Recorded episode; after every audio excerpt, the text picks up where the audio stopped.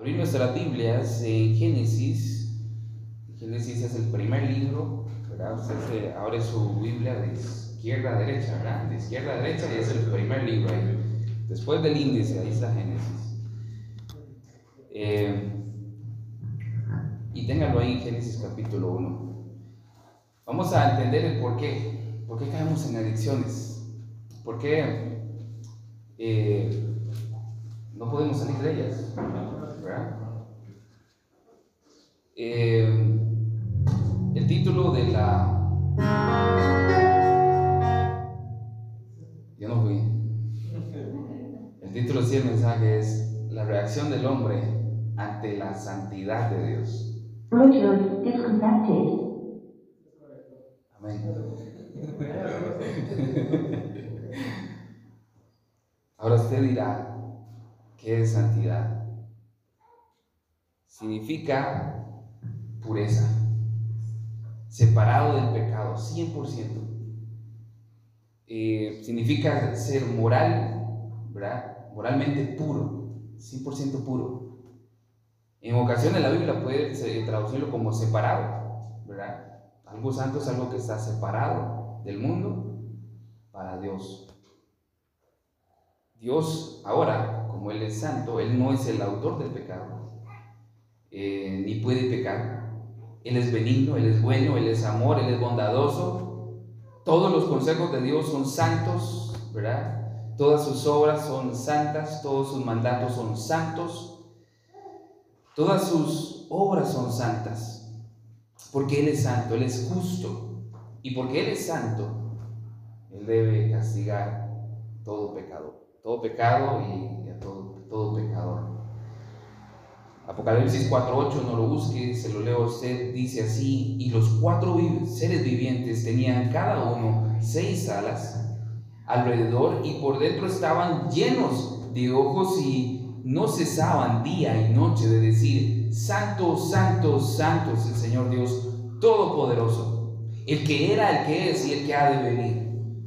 Aprovechando esta cita, hay gente que dice que Jesús no es Dios, pero si vemos esta palabra, dice que es el que era. Dios era, el que es, sí, Dios es, y el que ha de venir. La Biblia no dice que Dios ha de venir, la Biblia dice que Cristo ha de venir. Esa palabra está diciendo que Cristo es Dios. Él es Señor, Dios todopoderoso. Él es todopoderoso. Bíblicamente entonces, ¿cuál ha sido la respuesta o la conducta de nosotros los seres humanos ante la pureza de Dios? O sea, su santidad. ¿Cómo responde el ser humano ante eso? Y ahí está la respuesta a por qué caemos en adicciones. Vamos a ir poco a poco eh, viendo en la Biblia este tema. El tema es entonces el hombre ante, antes y después de la caída y su reacción ante la santidad de Dios. Permítame sí hacer una oración. Padre mío, tú eres santo, tres veces santo. Eres hermoso, Señor, eres digno de toda alabanza, toda gloria y toda honra. Tú eres soberano, Señor y en tu soberanía y providencia nos has permitido estar acá reunidos en tu nombre. Y tu palabra dice que cuando se unen dos o tres en mi nombre, en medio de ellos estaré yo. Y dice su palabra que donde está el Espíritu de Dios, ahí hay libertad. Señor, y dice alguien acá aún es esclavo. Solo tú puedes traer libertad. Trae libertad, Señor. Y que tu palabra cale a lo más profundo en nuestros corazones y muestre la condición en la cual estamos y si necesitamos arrepentimiento y fe salvífica, te pido Señor que la des soberanamente para tu gloria y tu honra en el nombre de Jesús. Amén. Génesis 1.1, ¿verdad? Génesis 1.1, el primer versículo de la Biblia dice, en el principio creó Dios los cielos y la tierra. Alguien decía, cuando iba a evangelizar a una tribu indígena, los evangelizábamos, trataban de darles el evangelio con este pasaje, porque ellos decían, si pueden creer que Dios creó toda la naturaleza y todo lo que lo rodea, creerán el resto. Sí les puedo decir por parte de mi testimonio que yo era ateo, pero este versículo, en este versículo encierra toda la ciencia moderna. Y tal vez algo que hace la droga es llevarnos al ateísmo. Levante la mano, ¿cuántos han tenido dudas de la existencia de Dios? Sin, sin vergüenza. ¿Cuántos hemos tenido dudas de la existencia de Dios? Yo se la atribuyo a la droga. Yo crecí en un lugar católico, creyente, yo era creyente. Pero cuando empecé a consumir droga, empecé a dudar y casi deducir que Dios no existía. Este versículo dice que en el principio creó Dios. Cuando habla de principio habla de tiempo. Ahí hay tiempo, Dios creó el tiempo. Dice que creó los cielos, ahí hay espacio. Y dice que creó la tierra, ahí hay materia.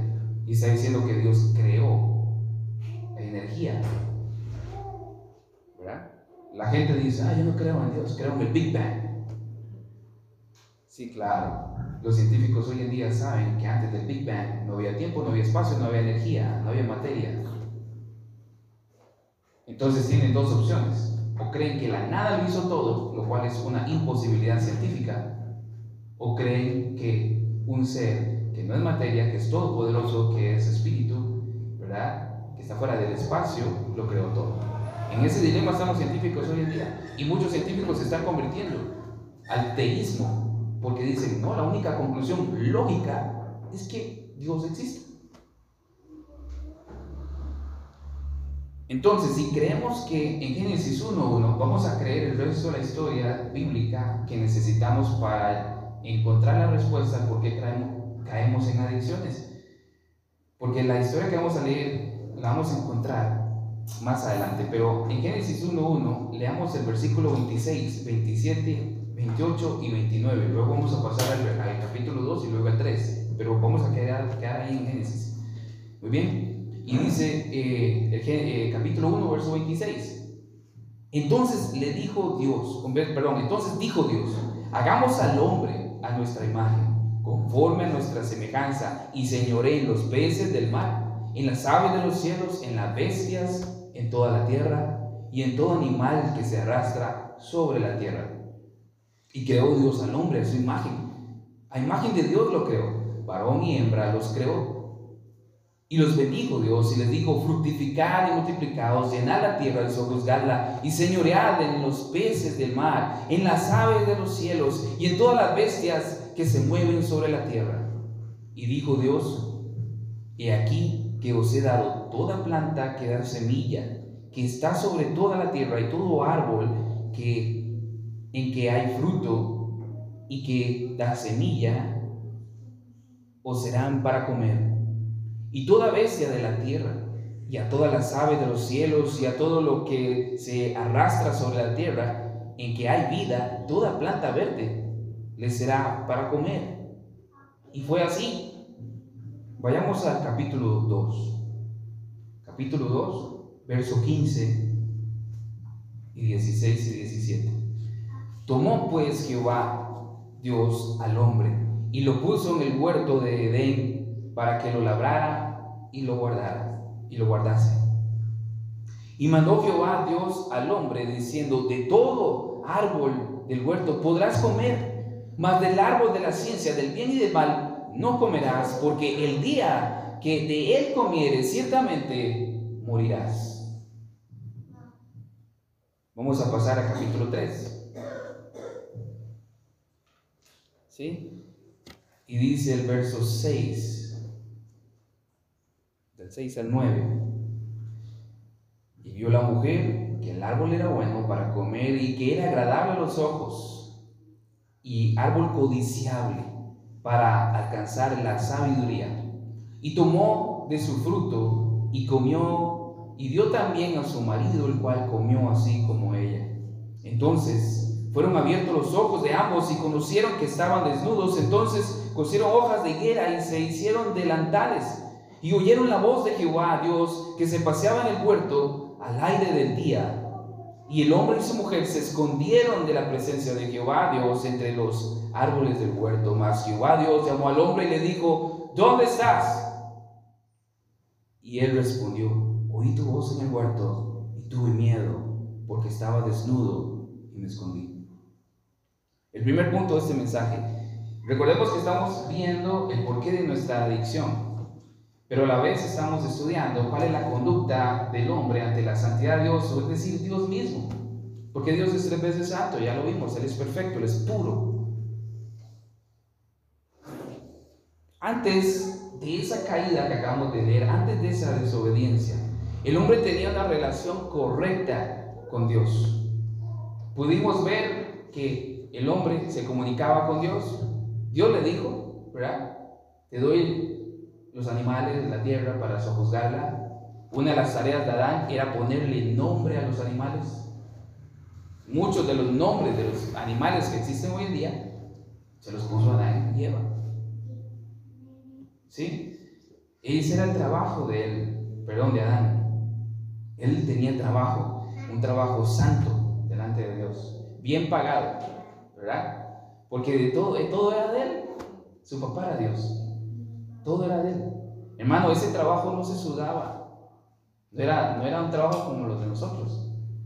Adán no sudaba, Adán tenía todo su tiempo para hacer la labor, comía, se la tiraba, como decimos los, los chicos, rico, la tiraba rico, ¿verdad? Estaba contento, hasta que Dios le dio la mujer. sabemos por qué, ¿verdad? Pero bueno, eh, podemos decir, como decimos los chicos, antes de que Adán desobedeciera a Eva, eso era peace and love, ¿verdad? Era el paraíso, estaban en el paraíso, era bien. Y dijo Dios, he aquí os he dado, dice ahí Génesis 1.29. Vea esa palabra, yo le he dado. Dios es un Dios de amor. Él dio. Adán se merecía que Dios le diera algo, no. Pero Dios le dice, yo te he dado toda planta, desde que da semilla que está sobre toda la tierra y todo árbol que hay en el fruto y que da semilla, o serán para comer. ¿Verdad? ¿Quién se lo dio? Dios, gratis. Y luego dice, y toda bestia, dice el, el 30, ¿verdad? Y toda bestia de la tierra, y todas las aves de los cielos, y a todo lo que se arrastra sobre la tierra, y lo que hay vida, toda planta verde, os será para comer. Y así fue. Entonces, hermanos, el hombre antes de la caída tenía una relación con Dios correcta. Él amaba esa relación con Dios. Dios amaba a Adán y a Eva. Dios se paseaba por el huerto. Ellos tenían una relación 24/7. Porque no había pecado. ¿Ok? Fácil hasta ahí, ¿verdad? La relación era perfecta. ¿Tenía Adán algún vicio? Dice la Biblia que tenía algún vicio. No, nada. Todo era perfecto, disfrutaba la relación con Dios. El Dios que es tres veces santo, que no admite nada de pecado, que no es autor del pecado ni nada de eso, tenía una relación con un ser humano. Dios creó al hombre ahí libre. Adán tenía libertad. ¿Qué pasa? Vemos que ellos toman una decisión. ¿Verdad? Vamos ahí a Génesis 3.6. Y vamos a ver entonces lo que pasa. Dice Génesis 3:6, y vio la mujer que el árbol era bueno para comer, y que era agradable a los ojos, y árbol codiciable para alcanzar la sabiduría, y tomó su fruto, y comió, y dio también a su marido, el cual comió, así con ella. En estos versos estamos leyendo, mis hermanos, un evento histórico que cambiaría la historia para siempre. Si creemos en, creemos en Génesis 1.1, esa historia fue literal. Aquí no hay nada de simbolismo ni nada de eso. Adán y Eva existieron. De hecho, la genética moderna está llegando a conclusiones de que todos los seres humanos venimos de un hombre, no de una mujer, de un hombre. ¿Verdad? Yo creo que primero fue la gallina. ¿Verdad? El dilema científico. ¿Qué fue primero, la gallina o el huevo? Para mí fue la gallina. No tengo duda de eso. Dios creó la gallina. El árbol de jocote. El árbol de jocote no crece por la semilla. Crece por el, hijito. ¿Quién fue primero, el hijito o un palo de jocote? Fue el árbol de jocote. ¿Verdad? Y así muchas especies que nacen por los hijitos. Dios creó las especies. y luego su manera de reproducirse. Pero hermanos, este evento es histórico. Adán, Eva, primeramente, escucha a Satanás. Satanás empieza a hablar con Eva, Eva cae en el error de hablar con el enemigo. Sutilmente, inteligentemente, el enemigo sabe cómo entablar esa conversación. Eva la escucha y cae en la tentación. Ese evento histórico es el primer pecado, el primer acto de rebeldía del ser humano contra este Dios amoroso, tres veces santo, quien le dio el paraíso, quien le dijo, te amo, no vas a morir nunca, estarás conmigo por toda una eternidad, seremos felices, ¿verdad? Bueno, Dios no necesita un hombre para ser feliz, Él, es, no, no, él, es, él no necesita a nadie, autosuficiente, pero sí quería que ese ser humano fuese feliz con Él y disfrutara de Él y aprendiera de Él, lo conociera. Pero el ser humano, sin ningún motivo alguno, incurre en, rebeldía, desobediencia. Solo tenían cuántas leyes tenían, cuántas ordenanzas o leyes le dijo Dios a Adán. ¿Cuántas eran? Solo una. Solo. Una. No fue ninguna punto cinco. Solo una. Y la quebrantaron. Dice el verso 7. Entonces fueron abiertos los ojos de ambos y conocieron que estaban desnudos, entonces cosieron hojas de higuera y se hicieron delantales. Y oyeron la voz de Jehová que se paseaba en el huerto al aire del día, y el hombre y su mujer se escondieron de la presencia de Jehová, Dios, entre los árboles del huerto.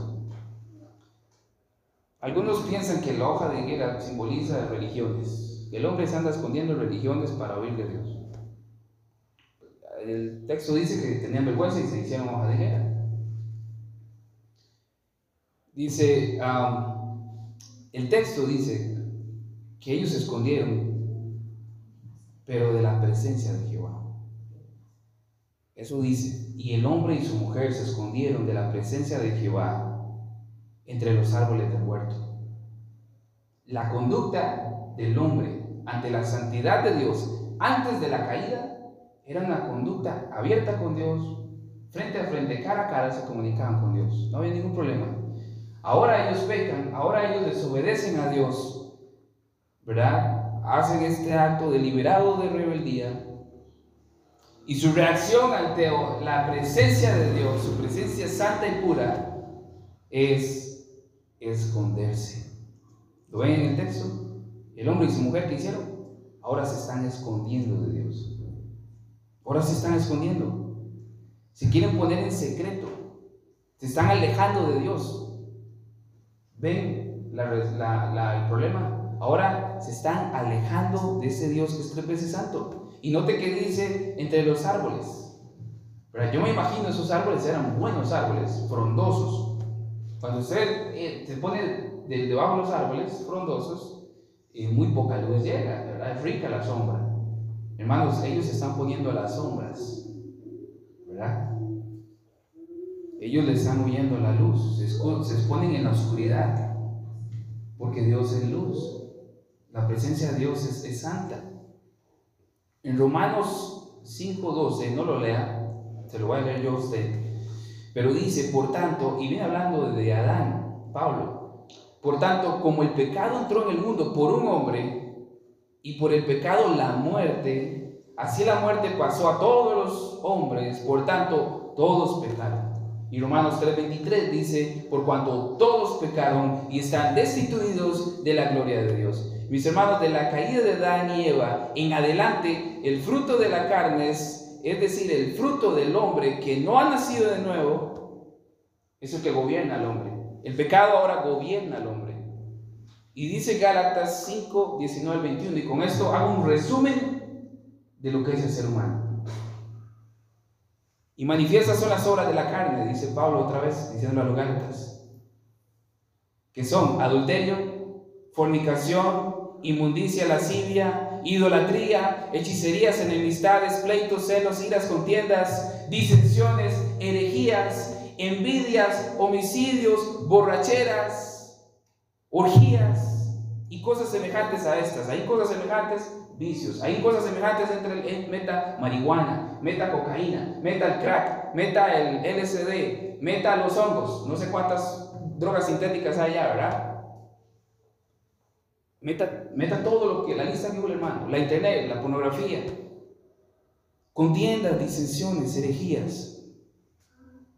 Y dice, acerca de las cuales os amonesto, como ya os he dicho antes, que los que practican tales cosas no heredarán el reino de Dios.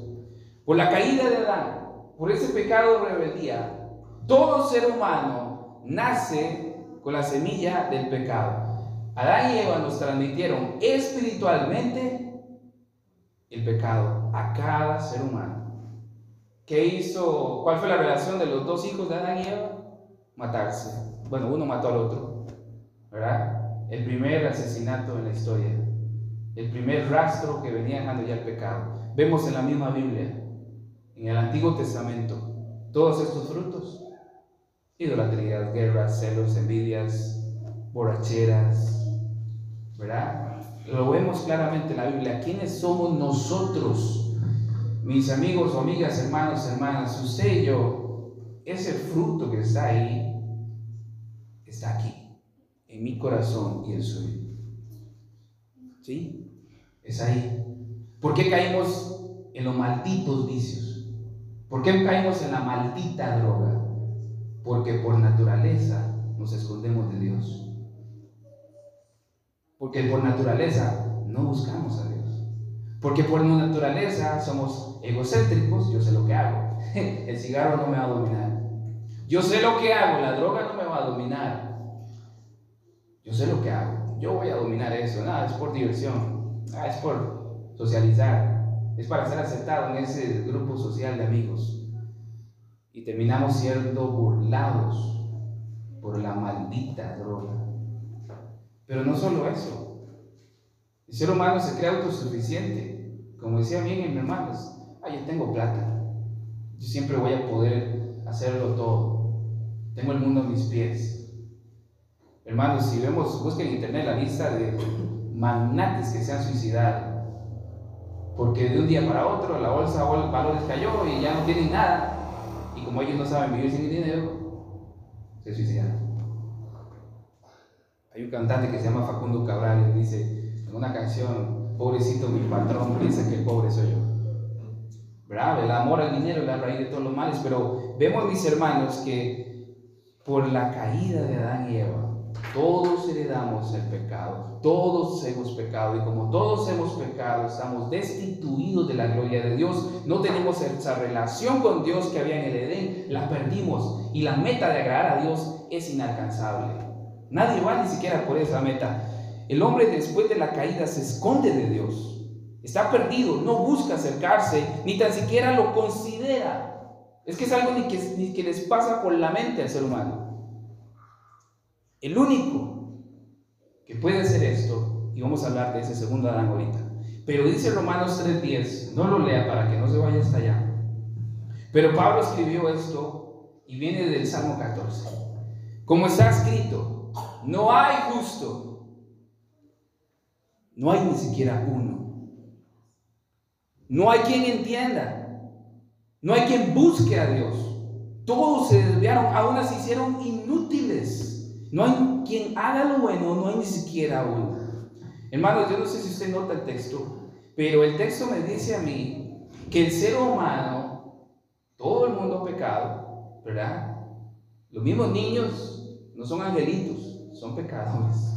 Yo tengo unos cuatro años y es bien pecador, ¿verdad? Ahí estamos en una lucha, educándolo y, y, tratando de enderezar porque ya vienen torcidos, ¿verdad? Veo a la hermana con la niña Hermano, usted no le está enseñando a ella a mentir, ¿verdad? No, nada, eso le enseña a uno como papá. Pero en chiquititos no mienten, chiquititos no quieren hacer caso. Bueno, todos somos pecadores, porque por Adán y Eva ya vienen, venimos desobedientes, rebeldes. Hoy mi hijo me decía, yo no quiero ir al culto. Bueno, hoy puede decir eso, mañana no. Pero bueno, dice la palabra ahí, no hay quien entienda cuando usted le entienda, ¿a dónde, ¿con qué parte del cuerpo entendemos nosotros? No entendemos con los pies, ¿verdad? Es con nuestra mente. El hombre, el ser humano, en su mente no entiende las cosas de Dios. Están bloqueadas por el pecado. No las entiende. No las entiende.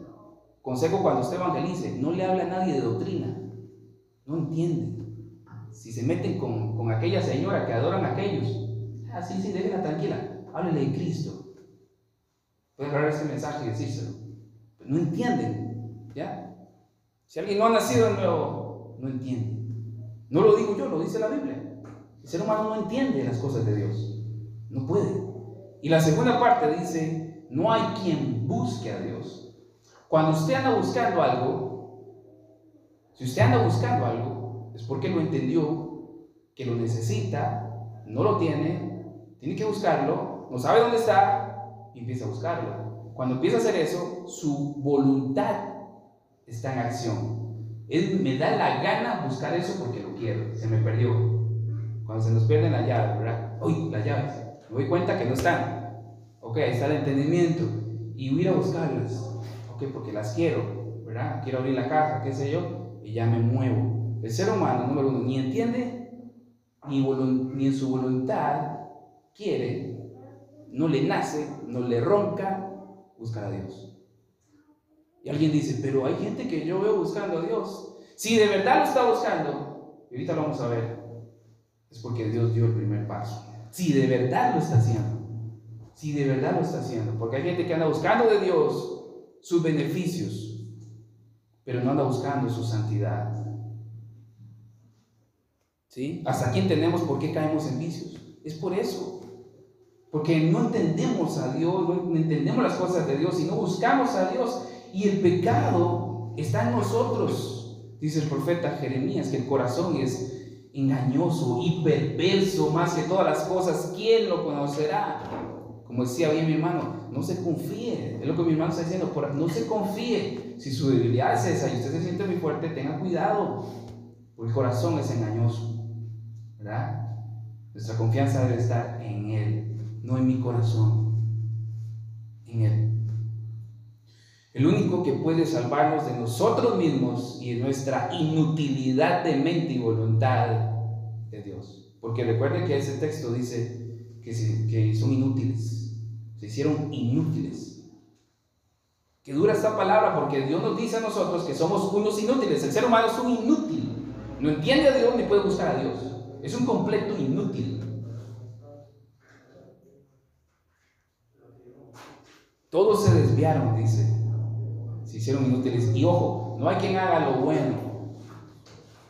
Si la Biblia dice que no hay quien haga lo bueno y no hay ni siquiera uno, nada de lo que hace el ser humano bueno delante de Dios.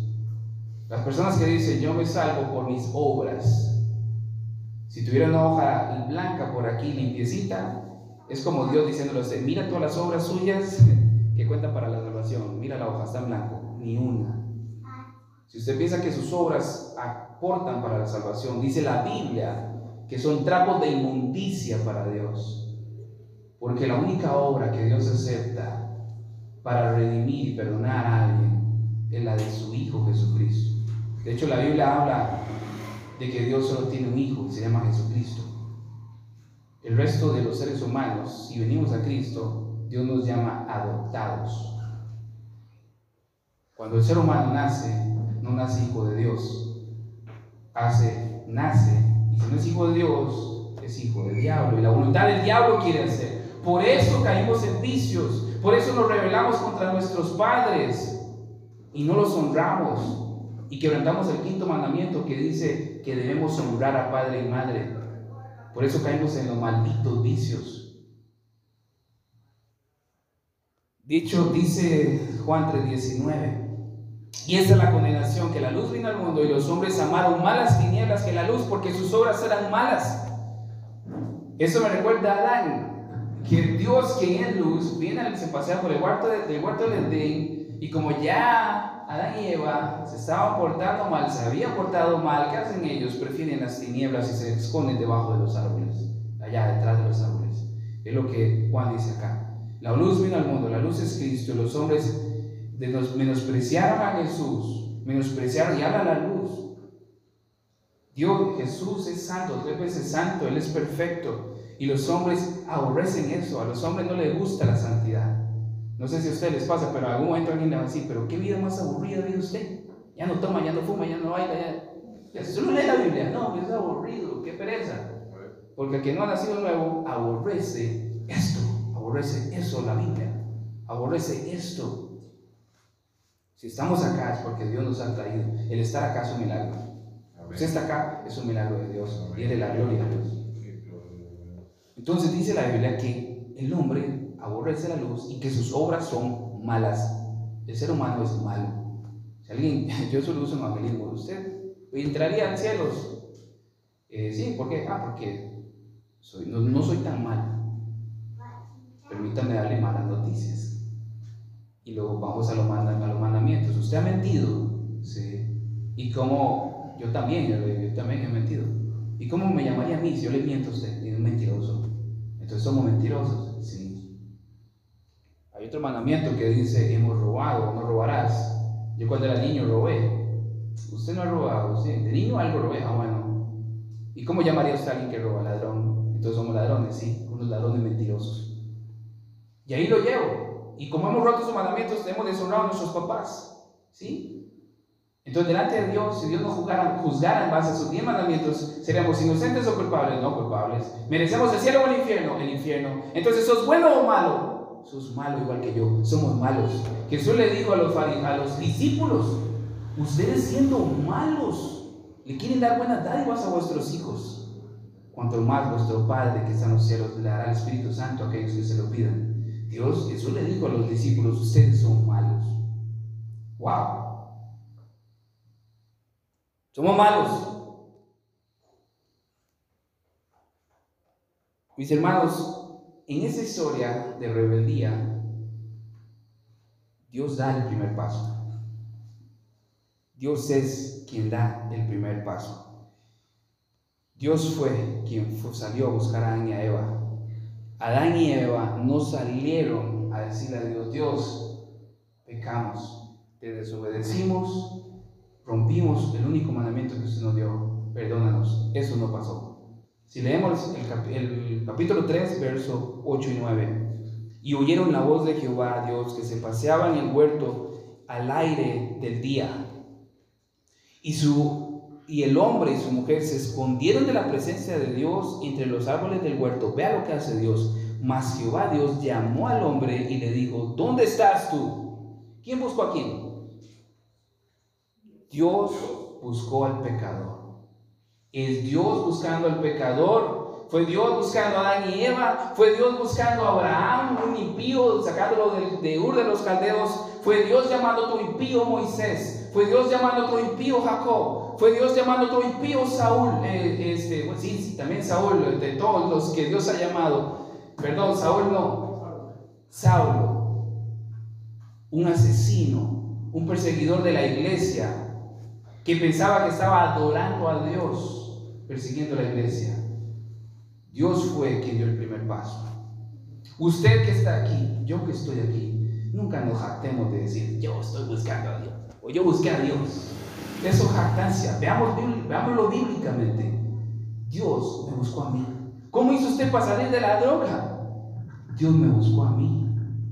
¿Cómo hizo usted para salir de la vagancia? Ya lo trabajando fuerte. Dios me buscó a mí. Ya no lo veo igual. Está más rellenito, ya no anda la droga. No, porque Dios me buscó a mí.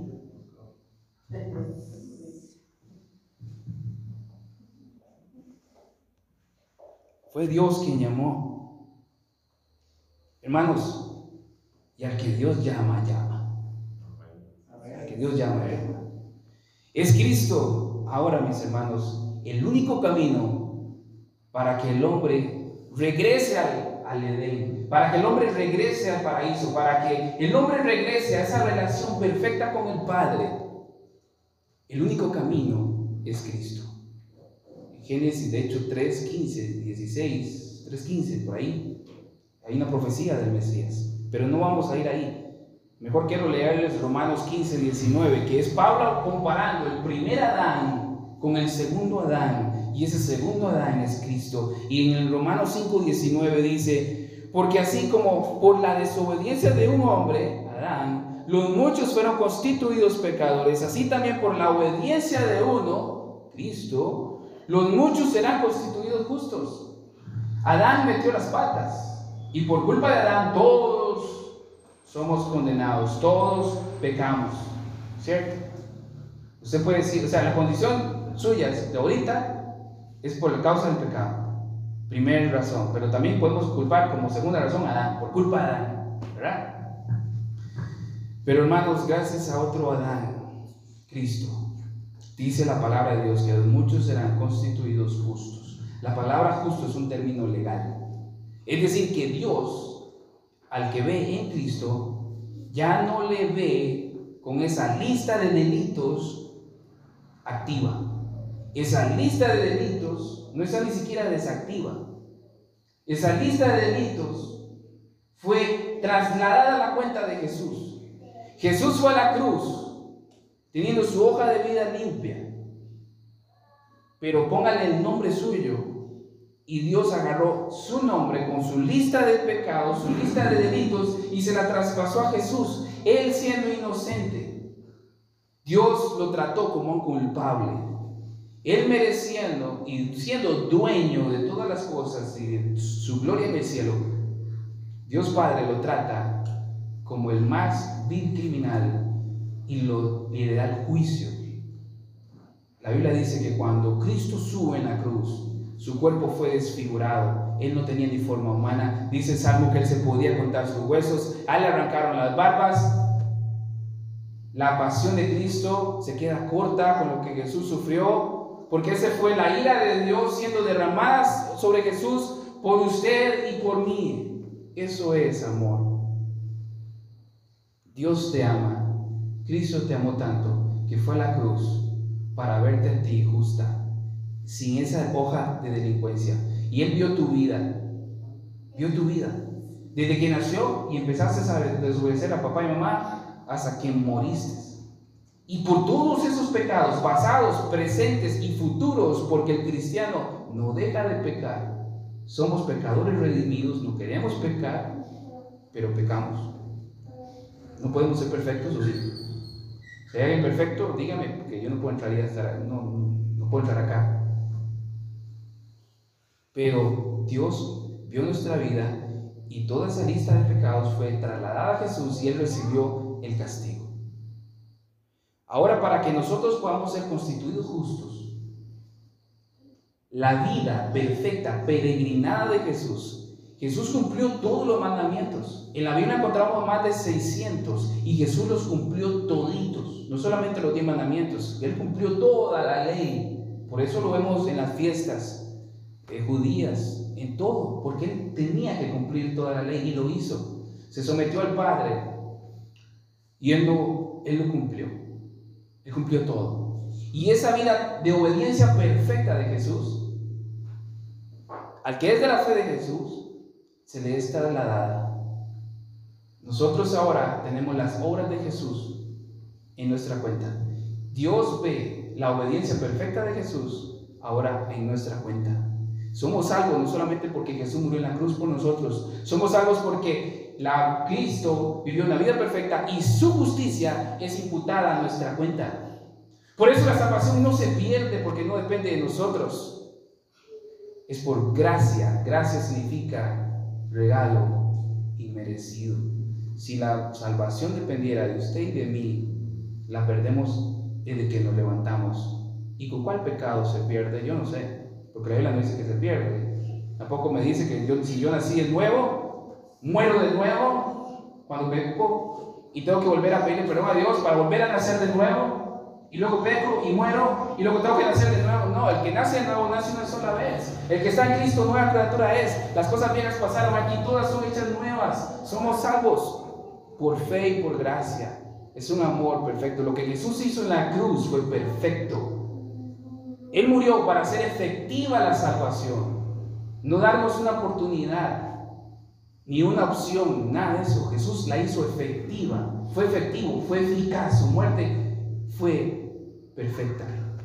a favor de su pueblo, de su iglesia. Vea qué linda esa comparación entre Adán y Jesús. Que Adán quiso ser igual a Dios al comer del fruto del árbol. Jesús siendo Dios, se ama y se humilla y se hace hombre por amor a usted y a mí. Adán desobedeció el único mandamiento que Dios le dio. Jesús cumplió todos los mandamientos, los más de 600 mandamientos de Dios los cumplió. Para gloria a Dios Padre, pero también por amor a usted y a mí. Adán introduce la maldición, el pecado y la muerte a todos los hombres. Jesús, siendo bendito, se hizo maldito para justificar y dar vida eterna a los hombres. Adán culpó a la esposa para justificarse a él mismo. Jesús, siendo inocente, se hizo culpable para justificar a su esposa, la iglesia. Estando en el paraíso, lleno de frutas y de comida a gusto, Adán cayó en la única tentación del diablo, que era comer una fruta. Cambio Jesús, estando en el desierto, sin nada que comer, en un desierto por 40 días, 40 noches, vence las tres tentaciones que le da el diablo. Hermanos, en Adán todos pecaron, en Adán todos somos malditos, en Adán todos estamos lejos de Dios, alejados de las cosas de Dios, no buscamos a Dios, no nos interesa a Dios, somos inútiles, no hacemos lo bueno, pero todo lo que Dios pedía de nosotros se cumplió en Cristo. Antes de la caída del hombre, el hombre se relacionaba bien con Dios y su santidad. Después de la caída, el hombre ahora se esconde de Dios, ya que aborrece la santidad de Dios. Solo en Cristo podemos regresar a tener esa relación perfecta con el Padre. Jesús dijo, que el hombre es esclavo. Todo aquel que comete pecados es esclavo del pecado. Y Jesús dijo que si el Hijo os libertare, seréis verdaderamente libres. Como bien dijo mi hermano, hay muchos métodos, caminos para dejar la adicción y pueden ser eficaces.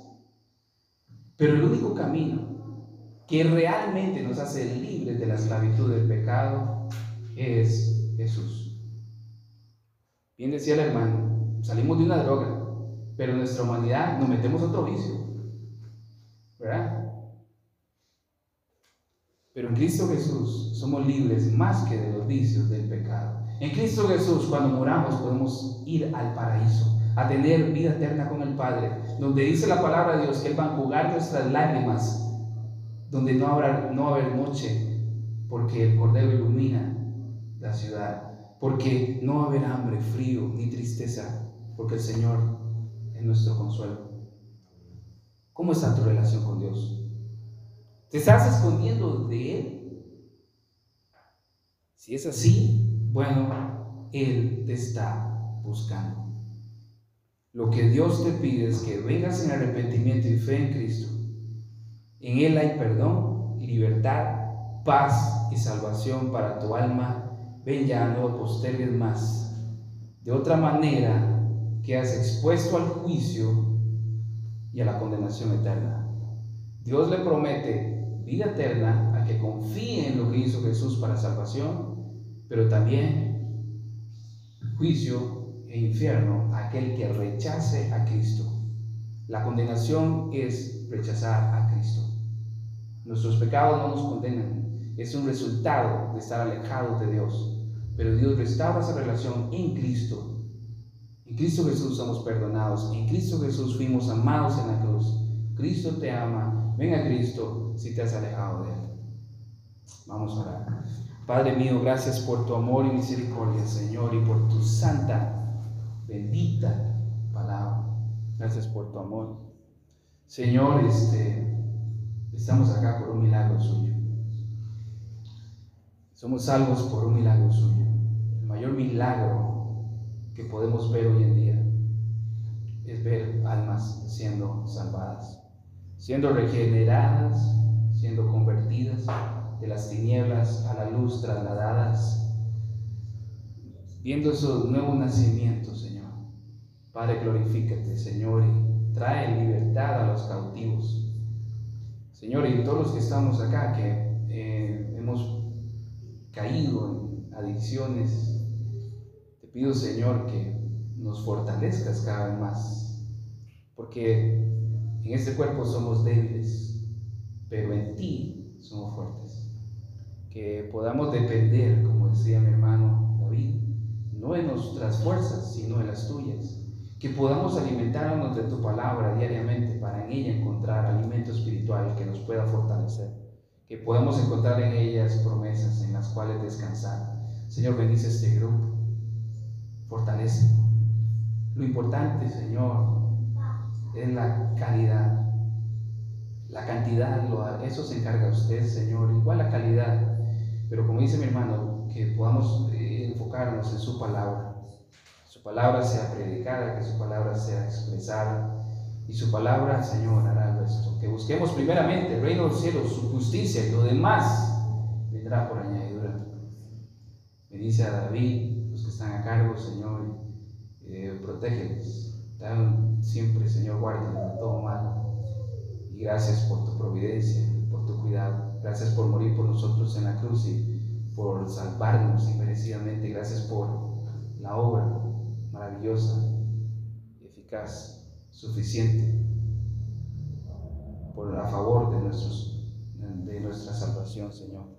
A ti sea la gloria, mi Dios. Y si alguien no ha nacido nuevo, mi Dios, concede eso, concede arrepentimiento, concede fe. Solo tú eres el autor y el consumador de la fe. A ti clamamos para que derrames fe, Señor, concedas fe para la gloria suya. En tu nombre Jesús, amén y amén. Que el Señor les bendiga, mis hermanos, gracias por la invitación. Hermano.